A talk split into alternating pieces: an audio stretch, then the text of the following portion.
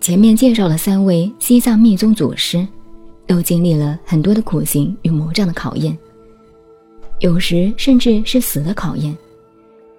像以喜搓家，他修行的过程中有六七次要死的经历，但真正的修行人为了求道，可以生死与之。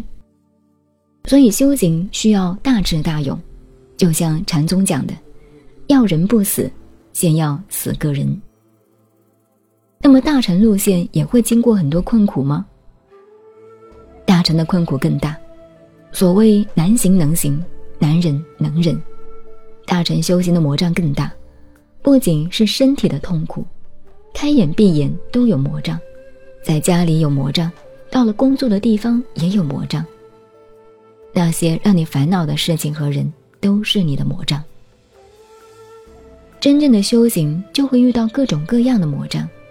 这些魔障都是来测验你的，你越是修持有进步的时候，越可能遇到各种魔障。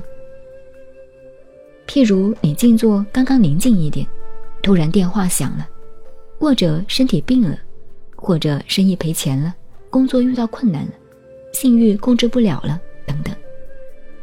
而这里介绍的以喜搓家、密勒日巴的苦行，多是身体的痛苦。不过这也是很难的。现代人根本做不到。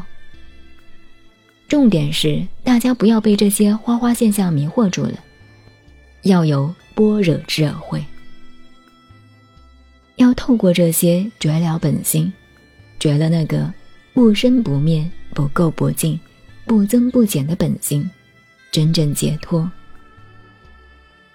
如何运用方便法门处理这些魔障，反映了一个人智慧的高低。根据圣经的记载，有个女人被指责犯了通奸罪，一群人把她带到耶稣面前，问该如何处置她，并说：根据摩西约法，这个女人应该被石头砸死。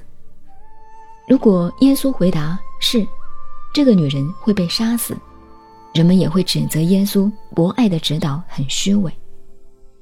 相反的，暴徒就会指责耶稣违背了摩西的约法。面对这个难题，耶稣在地上列出了人类的原罪，并说：“请那些没有这些罪业的人扔第一块石头。”没有人符合这个条件，于是人群就散去了。谁能说这不是智慧的方便法门呢？